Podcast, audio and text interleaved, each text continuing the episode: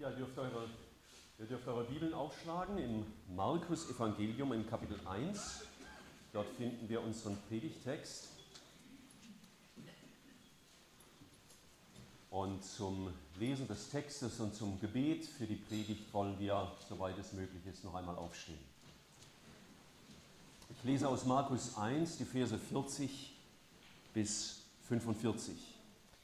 Es kam ein Aussätziger zu ihm, bat ihn, fiel vor ihm auf die Knie und sprach zu ihm, wenn du willst, kannst du mich reinigen. Da erbarmte sich Jesus über ihn, streckte die Hand aus, rührte ihn an und sprach zu ihm, ich will, sei gereinigt. Und während er redete, wich der Aussatz sogleich von ihm und er wurde rein. Und er ermahnte ihn ernstlich und schickte ihn sogleich fort und sprach zu ihm, hab acht, Sage niemand etwas, sondern geh hin, zeige dich dem Priester und opfere für deine Reinigung, was Mose befohlen hat, ihnen zum Zeugnis. Er aber ging und fing an, es vielfach zu verkündigen und breitete die Sache überall aus, so dass Jesus nicht mehr öffentlich in eine Stadt hineingehen konnte, sondern er war draußen an, ein, an einsamen Orten und sie kamen von allen Seiten zu ihm. Danke, Herr Jesus, dass du dich so diesem Aussätzigen geoffenbart hast, in deiner Herrlichkeit als Gott. Und so willst du das heute Morgen auch unter uns tun. Auch wenn wir äußerlich nicht diesem Aussätzigen gleichen, so haben wir doch viele Parallelen mit ihm. Und wir bitten dich, lehre uns zu verstehen. Wir danken dir. Amen. Amen. Nehmen wir wieder Platz. Ich werde diesen Predigtext an heute behandeln und auch am nächsten Sonntag. Ähm, man denkt, ja, sechs Verse muss man doch keine zwei Predigten draus machen, aber mich hat da manches so gepackt, dass ich dachte, da möchte ich nicht so schnell drüber hinweggehen.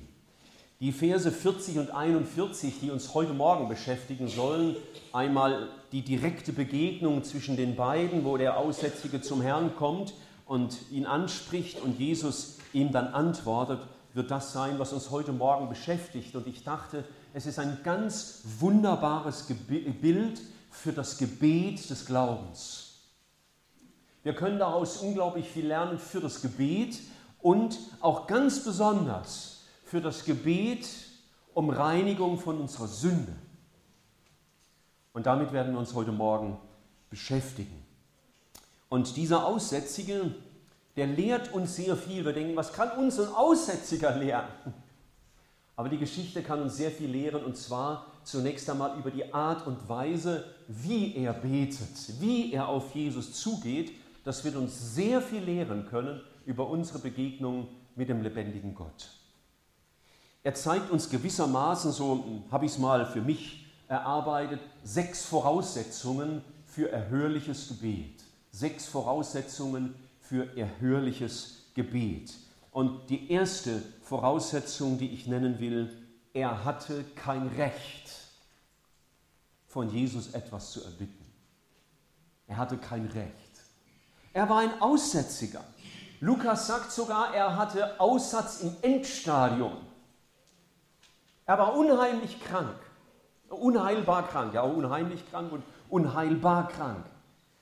Jemand beschrieb den Aussatz einmal so, weiße Blattern zernagen das Fleisch, ein Glied nach dem anderen wird ergriffen, selbst die Knochen werden zerfressen, hitziges Fieber mit Schlaflosigkeit und dann auch wieder schweren Träumen plagen den Kranken.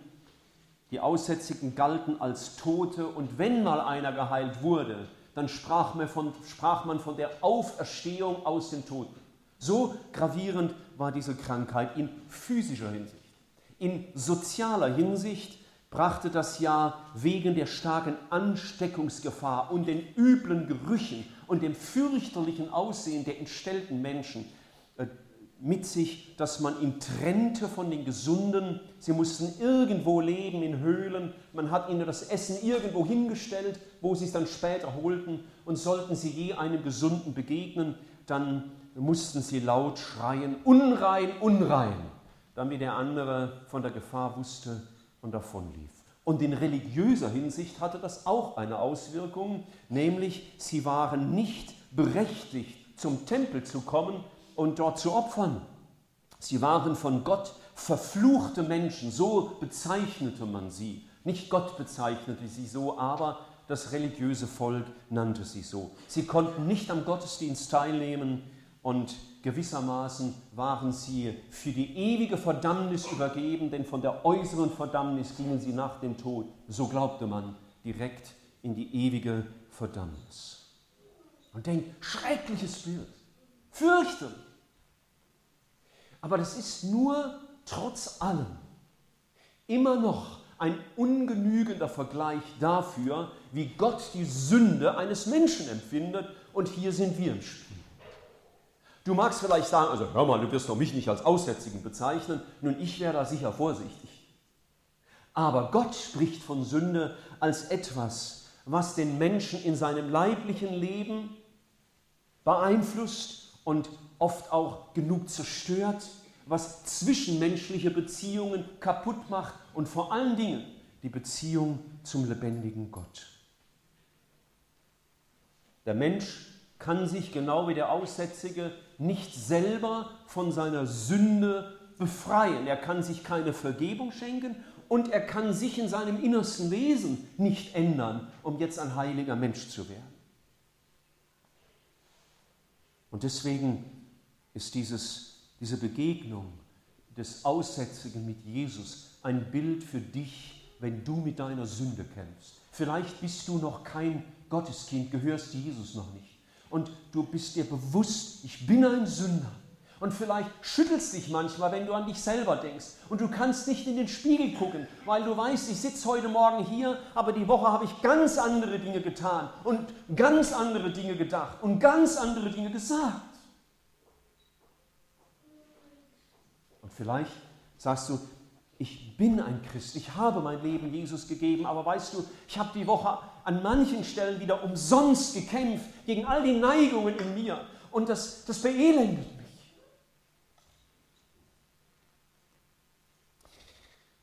Egal wie du auch zu Jesus stehst und wie du deine Sünde in der vergangenen Woche wahrgenommen hast, wenn du dir darüber im Klaren bist, du brauchst die Hilfe unseres Herrn wegen dem, was in dir ist, dann bist du recht, mit dem Aussätzigen zusammen vor Jesus zu treten, um mal zu schauen, wie hat er das gemacht. Auch wenn Gott einen wiedergeborenen Christen nicht mehr als Sünder bezeichnet, wird der Mensch dennoch vor Gott stehen und sagen, Herr, aber ich sehe noch so viel Sünder mir. Ich sehe noch so viel an mir, das dir gar nicht ähnlich sieht. Und wir vergessen nicht, wer wir waren und wir übersehen nicht, was noch immer in uns sein kann. Paulus hat das einmal im ersten Korintherbrief im Kapitel 15 so ausgedrückt. 1. Korinther 15, Vers 9, ich bin der geringste von den Aposteln, der ich nicht wert bin, ein Apostel zu heißen, weil ich die Gemeinde verfolgt habe, aber durch Gottes Gnade bin ich, was ich bin. Nicht, weil ich so toll bin, bin ich, was ich bin, sondern aus Gottes Gnade. Und Jesus hat Menschen gerufen zu sich, die wussten, dass sie einen Erlöser brauchen. Er hat im Matthäusevangelium diesen wunderbaren Vers gesagt, der hier hinter mir an der Wand hängt kommt her zu mir. Und dazwischen kommt noch, die ihr mühselig und beladen seid. Jemand hat mal gesagt, die ihr Mühe habt, selig zu werden. Ich will euch Ruhe schenken. Er muss uns zu sich rufen. Wir können nicht von uns aus einfach zu Jesus kommen. Wenn er uns nicht rufen würde, dann wären wir ohne Chance. Wir haben kein Recht, Gott um etwas zu bitten. Mancher sagt, halt mich halt, stimmt, stopp, du hast was übersehen. Johannes 1, Vers 12, da steht was anderes. Musst du nur ein bisschen genauer hinschauen. Ich hatte mehr Zeit wie du, habe mich ja bevor, mehr vorbereitet auf die Predigt natürlich als du. Was steht in Johannes 1, Vers 12? Wer kann es mir auswendig sagen? Wie viele ihn aber aufnahmen, denen gab er das Recht. Gottes Kinder zu werden. Siehst du, Michael? Hier wird dir widersprochen. Das stimmt nicht, was du sagst. Halt langsam. Was steht da? Wir haben das Recht, Gottes Kinder zu heißen, aber ich kann nicht vor Gott reden und sagen, Herr, hier bin ich. Ich habe jetzt ein Recht, mit dir zu reden. Ich habe ein Recht darauf, dass du mir zuhörst. Vergiss nicht, er ist immer noch Gott. Er ist immer noch Herr. Auch wenn du sein Kind geworden bist, ist er immer noch dein Vater. Und du wirst mit ihm mit Demut und mit Gottesfurcht zu reden haben.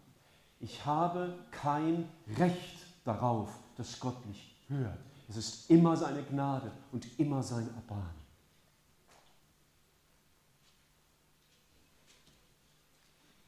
Also der Aussätzige kam mit dem Wissen, ich habe kein Recht. Gott muss mir nicht zuhören. Gott muss gar nichts, was mich betrifft. Es ist immer Gnade. Das Erste, was ich lerne. Das Zweite. Schauen wir wieder in den Text hinein, in Markus äh, 1, im Vers 40. Ein Aussätziger kam zu ihm. So das nächste, was mich beeindruckt hat. Er kam. So wie er war. Er kam nicht mit der Liste von guten Werken, er kam auch nicht mit seiner Spendenbescheinigung, um damit zu regeln und sagen, wie der reiche Jüngling, Herr, ich habe doch viel getan und ich habe ja auch viel gespendet. Er konnte gar nichts vorweisen. Vielleicht bist du auch so. Vielleicht musst du heute Morgen auch sagen, weißt du, ich habe Jesus eigentlich wenig oder nichts vorzuweisen, was ihn beeindruckt. Das geht mir immer noch so. Ich bin 38 Jahre Christ. Ich kann heute nicht vor Gott stehen und sagen, Herr, ich will dich mal kurz beeindrucken mit dem, was ich bin und mache. Ich kann ihn nicht beeindrucken. Aber ich darf zu ihm kommen. Der Psalmist, das war, glaube ich, der David, der hat im Psalm 5 einmal gesagt, ich aber darf durch deine große Gnade eingehen in dein Haus. Es ist Gottes Erbarmen, dass du heute Morgen durch die Tür hier durftest. Gottes Gnade, dass du sein Wort hören darfst. Du darfst. Er hat ja gesagt, kommt her zu mir. Und dann, Daniel hat es einmal gesagt in seinem ergreifenden Bußgebet, Herr, wir kommen zu dir nicht wegen unserer großen Gerechtigkeit, sondern wegen deiner Barmherzigkeit. Der Aussätzige kam und es war lebensgefährlich. Denn Aussätzige, die auf freier Wildbahn rumliefen, die hat man in der Regel mit Steinen wieder vertrieben. Und wenn sie sich nicht vertreiben ließen, hat man sie zu Tode gesteinigt. Weil die waren ja gefährlich. Und der kommt zu Jesus. Und schau, vielleicht bist du heute Morgen hier und denkst, oh Michael, wenn du wüsstest, was letzte Woche passiert ist, was mir passiert ist, wenn du wüsstest, was ich getan habe. Mir geht es eigentlich so wie dem anderen, dem Zöllner, der mit dem äh, Pharisäer zusammen in den Tempel ging, dass ich sagen müsste, Herr, ich wage auch nicht meine Augen aufzuheben zu dir. Weißt du, der Blick, den ich letzte Woche in mein Herz getan habe, das, was mir passiert ist, das, was ich getan habe, das, was meine Augen willentlich angesehen haben, was ich mir angehört habe, was ich gesprochen habe, oder die Versprechen, die ich nicht gehalten habe. Du könntest heute Morgen, wie der Jesaja es bildlich einmal sagt, da sitzen mit einer Sünde und sie wäre blutrot. Und Jesus sagt zu dir: Komm her zu mir. Ich möchte dir das eine ganz wichtig machen. Wenn es dem Satan schon gelungen ist, dich zu einer Sünde zu verleiten, dann gib ihm nicht auch noch den zweiten Triumph, dass du liegen bleibst. Sondern komm zu Jesus. Er ist gekommen für Sünder. Für, im Bilde zu sprechen, Aussätzige. Für Hoffnungslose. Er ist der Weg. Da waren die Jünger einmal vor Jesus, viele liefen weg, nachdem er gepredigt hatte, und Jesus fragt sie, wollt ihr auch weggehen? Und sie sagen, Herr, wo sollten wir denn hingehen? Du hast doch Worte ewigen Lebens. Erinnert ihr euch noch vielleicht an die Karfreitagspredigt? Da war dieses Bild aus Sacharja 3, der Josua, der hohe Priester, steht vor Gott. Daneben steht der Teufel, der ihn anklagt und Gott, der Gericht spricht. Und der Teufel weist auf den ganzen Schmutz an den Kleidern von Josuas hin als ein Bild für seine Schuld, für seine Sünde. Aber es heißt da, er stand vor dem Engel des Herrn, er stand also vor Jesus, er wusste, wohin er gehen konnte, mit all seiner Schuld, mit dem Aussatz, der in seiner Seele klebte. Wenn deine Sünde auch blutrot wäre, soll sie doch schneeweiß werden. das gilt für jedes andere Gebetsanliegen, das ich habe, ob es Gebet ist wegen meiner Schuld oder jedes andere Gebetsanliegen, das ich kann. Komm zu ihm. Auch wenn deine, deine Situation ausweglos erscheint und dir zu schwierig, der Aussätzige macht es dir vor, er kam. Er kam, wie er war. Jesus war es gewohnt, mit solchen Leuten umzugehen. Heißt in Matthäus 9, Vers 10 einmal, der Tisch, an dem Jesus lag, der war voll mit dem Abschaum der damaligen Gesellschaft, mit Zöllnern und mit Prostituierten. Damit war der Tisch voll. Die hatten Mut, zu Jesus zu kommen und deswegen darfst du das auch. Was immer deine Not betrifft, was dein Gebetsanliegen ist, komm. Das macht uns der, der äh, Aussätzige vor, der blieb nicht allein, er versucht es nicht allein zu regeln, sondern er geht zu Jesus. Er bleibt nicht schamerfüllt stehen oder hoffnungslos, er kommt zu Jesus. Er erwartet nichts von anderen Menschen, er geht zu Jesus. Er wartet nicht, bis von selber besser wird, er geht zu Jesus. Zweite Voraussetzung also, er kam zu Jesus. Das dritte, so heißt es da, es kam ein Aussätziger zu ihm, bat ihn. Er brachte also sein Anliegen vor Jesus. Und das Wort, das hier verwendet wird, Aiteo, ist das Bitten eines Niedrigeren gegenüber einem Höheren. So sehen wir das überall in der Bibel, zum Beispiel in Apostelgeschichte 3, wo Petrus und Johannes zum Tempel gehen und da sitzt der Bettler und der bittet als der Position, der sich niedriger hielt zu diesen frommen Herren, dass sie ihm etwas spenden. Ganz anders Jesus. Wenn Jesus sagt, dass er den Vater etwas bittet, dann wird ein anderes Wort verwendet, dass die Bitte ist zwischen Leuten, die auf Augenhöhe sind. Und dieses Wort wird nur für das Gebet Jesu verwendet. Wir kommen also immer als Bettler vor ihm. Wir kommen immer als die, die niedriger sind. Wir kommen immer zu dem, der über mir steht. Das zeigt unsere Abhängigkeit. Es zeigt unsere, ja, unsere geringe Position vor Gott. Unser Bitten. Das fällt uns vielleicht manchmal schwer, weil ich damit sagen muss, Herr, ich habe nichts. Ich bin von dir abhängig. Ich brauche dich. Herr, ich habe dir nichts vorzuweisen. Ich kann nur mit meiner Schuld vor dich kommen und dich bitten, vergib mir. Nicht mal meine Versprechen können mich beruhigen. Ich kann dir nichts bringen. Oder wenn du sonst ein Gebetsanliegen hast, du betest für einen Menschen um seine Bekehrung, du brauchst eine neue Arbeitsstelle, all die Dinge kannst du nicht machen. Wir können Jesus nicht abfordern, wir können ihm nichts befehlen, wir können nur bitten, demütig, als sie, die gering sind gegenüber dem Höheren. Unser Recht als Gottes Kinder ist ein geschenktes Recht nichts, was ich selbst erworben habe. Und deswegen werde ich beten, auch mit aller Demut vor diesem Herrn, der es nicht, der nicht hören muss. Er ist immer der Herr. Die vierte Voraussetzung, die nehmen wir manchmal auch körperlich wahr. Da heißt es, er fiel vor ihm auf die Knie. Nun, die körperliche Haltung allein ist es nicht. Mancher kann es aus körperlichen Gründen schon gar nicht mehr. Was mich sehr gefreut hat im Nachdenken war, dass dieses Wort, er fiel vor ihm nieder, genau das Wort ist, das die Bibel an anderen Stellen benutzt für das Wort Anbetung. Wir könnten hier also auch lesen, dieser Aussätzige kam zu ihm, fiel vor ihm auf die Knie oder er betete ihn an. Wir sehen dieses Wort im Matthäus Evangelium im Kapitel 2, wo es heißt, wo ist der neugeborene König der Juden? Wir haben seinen Stern im Morgenland gesehen und sind gekommen, um ihn anzubeten, vor ihm niederzufallen. Und im, in der neuen Welt Gottes, so wird es uns gesagt in Offenbarung 15, Vers 4, da heißt es, wer sollte dich nicht fürchten? O Herr, und deinen Namen nicht preisen, denn du allein bist heilig. Alle Völker werden kommen und vor dir niederfallen oder vor dir anbeten. Warum ist das so wichtig, wenn wir beten? Nicht die Körperhaltung meine ich zuerst, sondern dass dein Herz niederfällt vor diesem Gott und du ihn anbetest.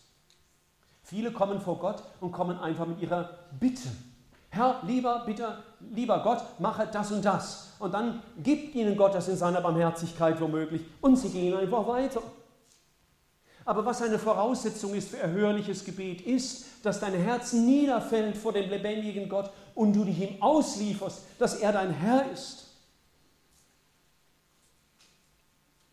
Du sollst dich ausliefern und nicht warten, bis Gott sein Gebets, dein Gebet oder die Gebetserhörung ausliefert. Gott ist nicht unser Erfüllungsgehilfe.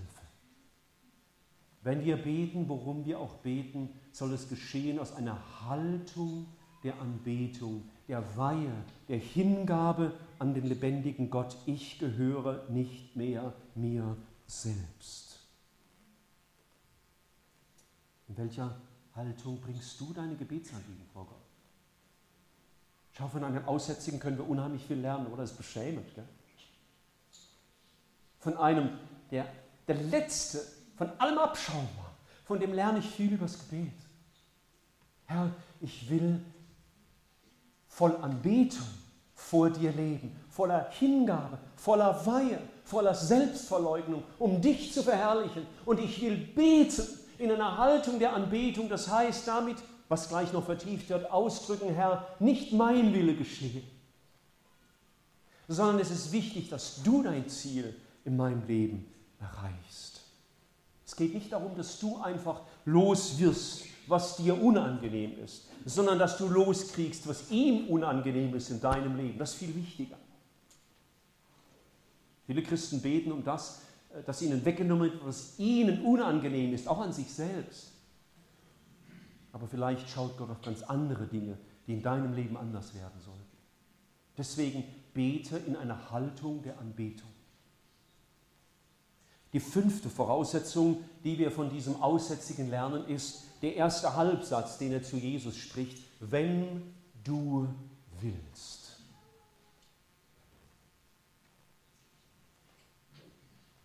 Das hat er nicht gesagt mit einer Haltung, Hände in den Hosentaschen, naja, wenn es dir passt oder nicht. Der war ja aussätzlich, der war, war am Ende, da war seine aller, aller, allerletzte Hoffnung. Wenn du willst. Das war die Haltung, die Jesus äh, hatte. Wenn ihr nur drei Seiten zurückblättert in Matthäus 26, Vers 39, dieser berühmte Satz.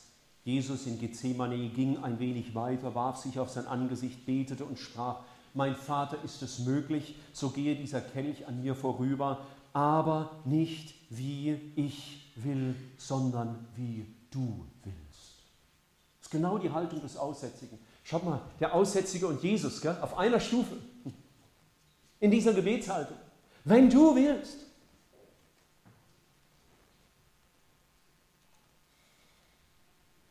Natürlich, wenn wir beten um Vergebung unserer Schuld, dann wissen wir ganz sicher, er will es vergeben. Er hat es ja versprochen. Er hat ja gesagt, wir sollen kommen. Aber es gibt auch viele andere Gebetsanliegen, mit denen wir in dieser Haltung zu ihm kommen und sagen, Herr, wenn du willst, betest du wirklich in dieser Überzeugung, wenn du deine Gebetsanliegen vor Gott trägst, Herr, wenn du willst? Darf ich dich erinnern? Und mach dir die Mühe, schlag es bitte auf, wenn du deine Bibel da hast. Empfehle ich ja immer wieder. Bringt eure Bibel mit, schlagt nach, lest mit, denkt mit. Ganz wichtig. Römer 8, 28. Sagen eine, brauche ich doch keine Bibel mitbringen, Michael, kenne ich doch schon auswendig. Ja, ja, langsam. Mal schauen, wie genau du es auswendig kannst. Römer 8, 28, denn die er zuvor ersehen hat, die hat er auch vorher, nee, Entschuldigung, Vers 28, war verrutscht. Wir wissen aber, dass denen, die Gott lieben, alle Dinge zum Besten dienen. Alle. So, langsam. Also, wenn du betest, mit der Haltung, wenn du willst, und Gott nimmt dich jetzt ganz ernst und sagt Nein zu deinem Gebetsanliegen dann ist das doch schlecht, oder? Ich habe doch nicht erreicht, was ich wollte. Und wenn Gott Nein sagt, geht es mir schlecht, wie ein Kind, das zur Mama kommt und sagt, Mama, ich will einen Bonbon und die Mutter sagt Nein. Ich habe noch nie ein Kind gehört, das gesagt hat, oh danke Mama, dass du Nein gesagt hast, weißt du, es rettet meine Zähne. Noch nie gehört, oder? Also, vielleicht hast du so ein Wunderkind, wir hatten es nicht. Gott sagt Nein, vielleicht manchmal zu deinem Gebet. Oder er sagt Warte und das Warte sagt er mit einem ganz langen A. Ist das gut? Hier steht doch, gell? Wir wissen aber, dass denen, die Gott lieben, alle Dinge, vor allen Dingen die, die Gott tut, alle Dinge zum Besten dienen. Also auch wenn Gott Nein sagt und wenn Gott Warte sagt. Das ist gut. Wofür? Nicht immer für dein Wohlempfinden, das ist klar. Aber darum geht es ja auch gar nicht. Christsein ist ja kein Wellnessurlaub. In Vers 29 steht, warum das gut ist. Denn da steht, denn, das ist die Begründung für den Satz vorher. Alles ist gut, auch das Nein und das Wade. Denn die er zuvor ersehen hat, die hat er auch vorherbestimmt, dem Ebenbild seines Sohnes gleichgestaltet zu werden. Steht's.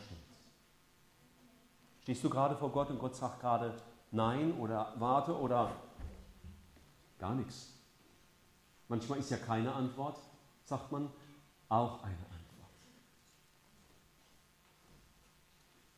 Dann wünsche ich dir, dass du von diesem Aussätzigen, von dem du am Anfang der Predigt gar nicht gedacht hast, dass du von ihm viel lernen könntest, das lernst.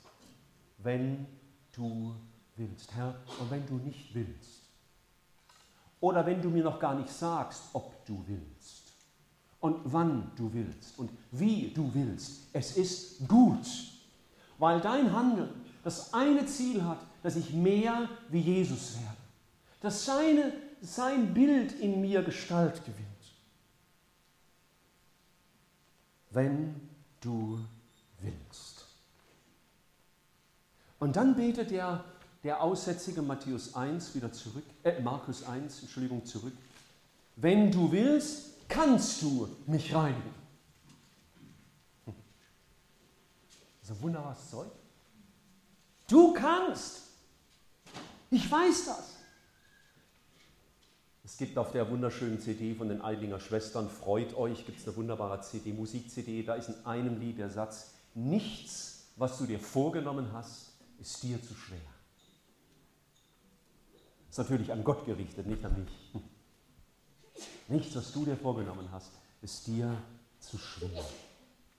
Jesus hat gesagt, mir ist gegeben alle Gewalt. Und dieser Aussätzige hat das geglaubt. Herr, du kannst. Du kannst sogar diesen Aussatz heilen. Du kannst das.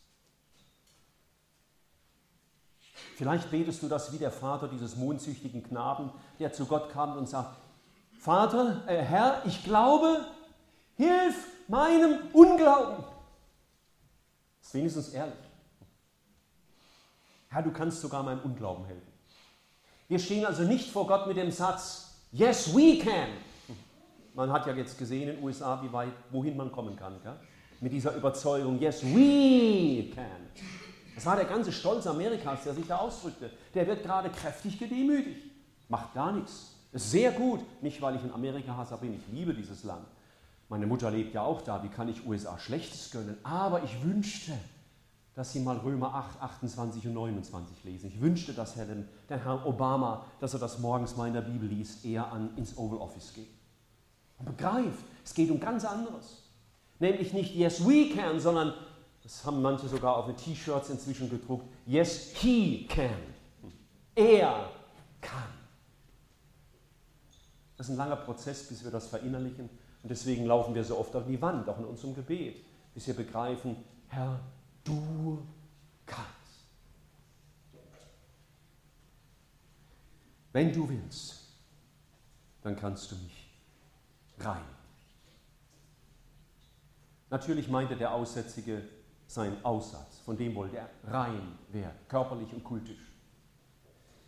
Aber ich darf vor Jesus auch treten und sagen, Herr, du kannst mich reinigen von all dem verkehrten Denken und von meinen falschen Zielen und von meinen falschen Erwartungen, von, meinen, von meinem, meiner falschen Beurteilung und von meinen irrigen Lebensinhalten und von meinem verdorbenen Herzen und von meinem von Sünde geprägten Wesen. Du kannst mich reinigen.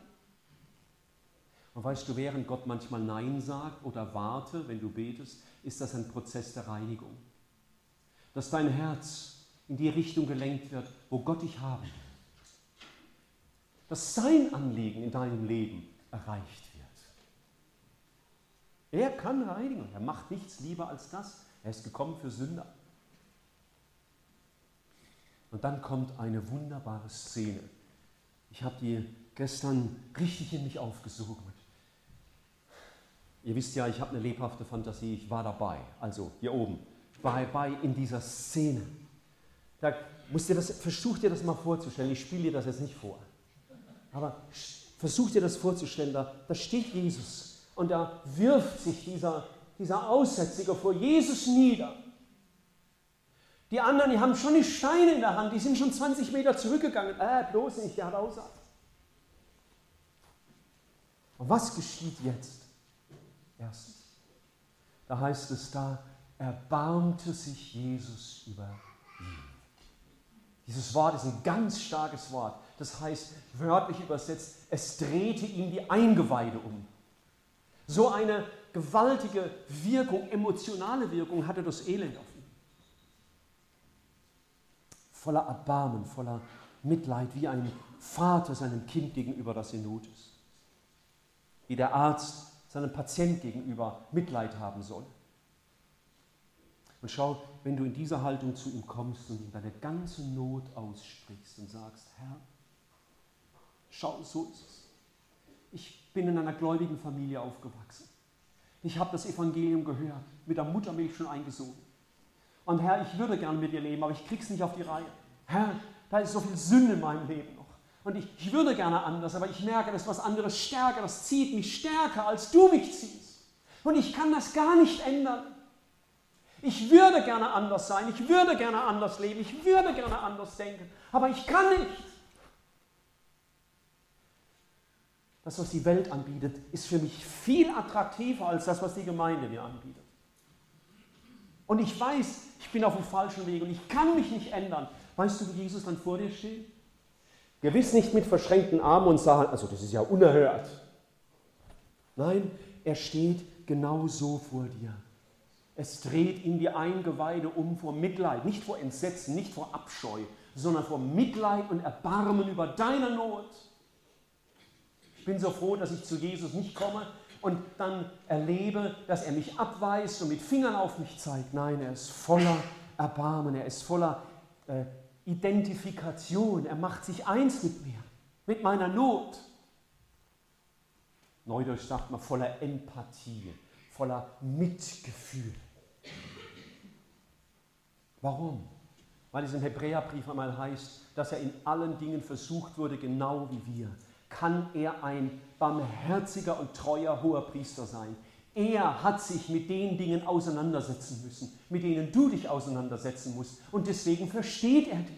Und er weiß um deine Kämpfe und er weiß, wie viel schief gehen kann, wo der Mensch sich Gutes vorgenommen hat und er kriegt es nicht hin. Er weiß das. Ich bin so froh, dass Jesus mich nicht mit Kopfschütteln erwartet, mit einem, also sowas aber auch. Nein, sondern er weiß, er weiß es bei mir, das habe ich ihm oft schon gesagt. Herr, du weißt, dass ich kämpfe gegen die Sünde, ich hasse sie. Aber ich tue sie manchmal doch. Und du weißt, wie viel Not mir das macht. Jesus ist voller Erbarmen. Er neigt sich herab in meine Not. Er hat sich konfrontiert mit all meinen Anfechtungen. Und er kennt sich damit aus und er sagt, mein Kind, ich verstehe dich. Schau, deswegen steht Jesus hier voller Erbarmen vor diesen Aussätzigen. Oder soll ich sagen, vor dir, denn du bist nicht besser wie der Aussätzige. Das hast du ja gemerkt in dem Gebet, ja? Vielleicht musst du sagen, mein Gebetsleben ist von schlechterer Qualität als seins. Also überheb dich nicht über einen Aussätzigen in Palästina. Und dann geschieht etwas Unglaubliches. Da liest man so schnell drüber weg. Da heißt es nämlich, und er rührte ihn. Du musst dir das mal vorstellen. Da steht einer vor dir mit der entsetzlichsten, ansteckendsten Krankheit, die der Mittler, der, der vordere Orient damals kannte. Eine Berührung kann genügen und du bist selber krank. Jesus war Mensch, er hätte krank werden können, richtig? Also wenn Jesus jetzt da gestanden hätte und hätte gesagt, äh, Michael, fass ihn mal an. Ich sage, oh ja, no way, niemals. Vielleicht hätte ich mich überreden lassen. Ich hätte geguckt, wo ist vielleicht noch eine gesunde Stelle und dann hätte ich so mit der Fingerspitze, wisst ihr, hätte ich mal. Wie gesagt, ich habe ihn angerührt. Aber das Wort, das hier steht, heißt, er hat ihn richtig angefasst. Er hat ihn umfasst. Fritz Rieniger sagt sogar, man, dass das gleiche Wort, das damals, als die Kinder zu Jesus gebracht wurden und er sie auf den Schoß nimmt, das ist das gleiche Wort. Das heißt, dieser, so hat es Fritz Rieniger übersetzt, er umarmte den Aussätzigen. Ich kann mir schon vorstellen, die Pharisäer, die daneben standen, sagten, super, den sind wir bald los. Der hat sich gerade eben eingefangen. Er nimmt den Aussätzigen in die Hand. Dieses Wort heißt auch, ist der gleiche Begriff, wie wenn sagen wir, ein Schreiner ein Stück Holz in die Hand nimmt, um es zu bearbeiten. Er nimmt den Aussätzigen in die Hand, um etwas zu tun. Und das ist, was Jesus bei dir macht, wenn du mit deiner ganzen Not, mit all deinen Gebetsanliegen, auch mit aller Erkenntnis deiner Sünde zu ihm kommst er nimmt dich in die Hand. Er umarmt dich. Das hat mich, das hat mich umgehauen. Wisst ihr, wie ich manchmal zu Jesus kommen muss mit, mit Sünde? Da fühle ich mich gar nicht gut. Aber wenn dann einer sagen würde, Michael, in fünf Minuten musst du predigen, dann würde ich anrufen, 8701903 ist Thomas Büro, Telefonnummer zu Hause sagen, Thomas, kannst du schnell einspringen? Ich bin unmöglich in der Verfassung, ich kann doch jetzt nicht predigen. Und da komme ich in eine Sünde zu Jesus. Ich, der ich 38 Jahre lang gläubig bin und Prediger, ich komme mit Sünde zu Jesus. Und du auch. Und was tut Jesus? Er gibt nicht auf der Distanz irgendein so Rezeptblock und sagt, mach das und das. Nein, er umarmt dich. Er nimmt dich in die Hand. Das hat mich bewegt. So liebt er uns. So nimmt er sich unserer an. Kann man zu einem solchen Herrn kommen? Ist es nicht wunderbar, dann das zu tun, was hier steht? Kommt her zu mir, der ich euch in die Arme nehmen will, mit all eurer Not. Er neigt sich zu uns und sucht unsere Nähe zu einer zärtlichen und liebevollen Berührung. So wird das hier dargestellt. Das erinnert uns an Verse wie der, den die Veronika vorhin schon zitiert hat, wie sich ein Vater über Kinder erbarmt, naja, kind, äh, Väter erbarmen sich auch nicht immer. Ich äh, war auch manchmal hart. Entschuldigung, Joel, war leider so. War nicht immer perfekt. Oder, wie heißt es in Jesaja 66, Vers 13, wie sich, ähm, ich muss es lesen, mit der Mutter, ich krieg's gerade nicht wörtlich raus, aber ich weiß ja, wo es steht. Man muss nicht alles wissen, man muss nur wissen, wo es steht. Jesaja 36, 66, wie einen, den seine Mutter tröstet, so will ich euch trösten.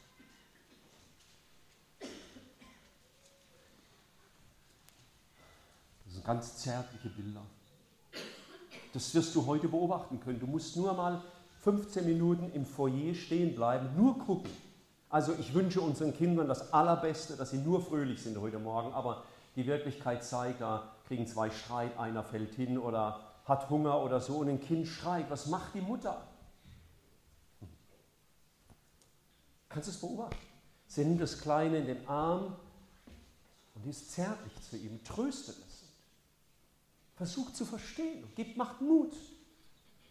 Schaut, das ist das Bild, was Jesus mit dir macht, wenn du zu ihm kommst mit all deiner Not. Ob es deine ureigenste Not ist wegen deiner Sünde oder ob es deine Not ist, die du um andere Menschen hast. Und dann sagt Jesus diesen wunderbaren Satz. Nachdem der Aussätzige gesagt hat, wenn du willst, kannst du mich reinigen. Dann sagt Jesus, ich will. Jesus will reinigen.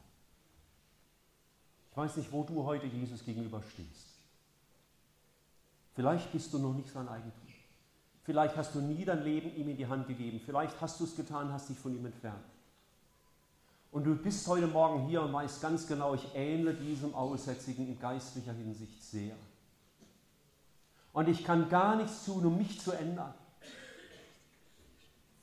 Ich kann es nicht. Und vielleicht will ich es manchmal im tiefsten Grunde gar nicht, weil es bedeuten würde, Dinge aufzugeben, die ich lieb habe. Aber ich weiß, ich sollte und ich will im tiefsten Grunde doch, weil ich weiß, Jesus ist die Wahrheit. Dann sagt Jesus dir heute Morgen, ich will. Ich will dich retten, ich will dich reinigen, ich will dir vergeben, ich will dich neu machen, ich will mich deiner annehmen, ich neige mich herab zu dir und ich nehme dich in die Arme und ich bin zärtlich zu dir und ich nehme dich an, wie du bist. Und vielleicht bist du ein Gotteskind, der schon länger mit Jesus geht und du kämpfst mit deiner Sünde. Manches hat vielleicht neue Gewalt über dich gewonnen. Du hast dich neu dieser Welt angeglichen. Und du weißt, oh, da ist vieles, das stimmt einfach nicht. Und du schämst dich vor Jesus. Dann darfst du wissen, so wie den Aussätzigen, so nimmt er dich an. Du musst nur begreifen, du bist nicht besser wie der. Diesen Tod musst du sterben. Diese Demütigen vor Gott. Er nimmt dich an. Und er reinigt und er heiligt und er befreit und er macht neu, so wie er es vorgelesen hat bei seinem ersten öffentlichen Auftritt in der Synagoge in Nazareth. Ich bin gekommen, die zerbrochenen Herzens zu heilen, die zerbrochenen Herzen sind Gefangenen Befreiung zu verkündigen und den Blinden, dass sie wieder sehend werden und Zerschlagene in Freiheit zu setzen. Dafür ist er heute für dich da. Er ist gekommen, um die Werke des Teufels zu zerstören. Vielleicht ist wichtig, dass du heute mit jemandem sprichst. Weißt du, manchmal, wenn es um deinen Aussatz geht, ich meine den in deinem Herzen, da ist wichtig, dass du andere, dass du dich anderen gegenüber mal offenbarst. Jesus will, dass wir einander brauchen. Das ist in unserer Gemeinde sehr zurückgegangen, das bedauere ich. Dass man so sehr für sich bleibt, ist der mit seiner Schuld und, und kämpft und kämpft und immer wieder unterliegt, immer wieder unterliegt, anstatt das einfach in Anspruch zu nehmen, was Jesus sagt. Wenn zwei unter euch eins werden, worum sie bitten. Nicht nur um deine Prüfung nächste Woche oder die Bekehrung deines Ehepartners oder nein, wenn ihr eure Sünde miteinander bekennt. Er wartet auf dich. Du darfst zu ihm kommen. Jesus wartet auf dich. Nicht mit verschränkten Armen, nicht mit vorwurfsvollem Blick. Den würdest du ernten, wenn du seine Hilfe ignorierst und in den Wind schlägst. Wenn du nicht den Weg gehst wie der Aussätzige, dann würdest du so enden.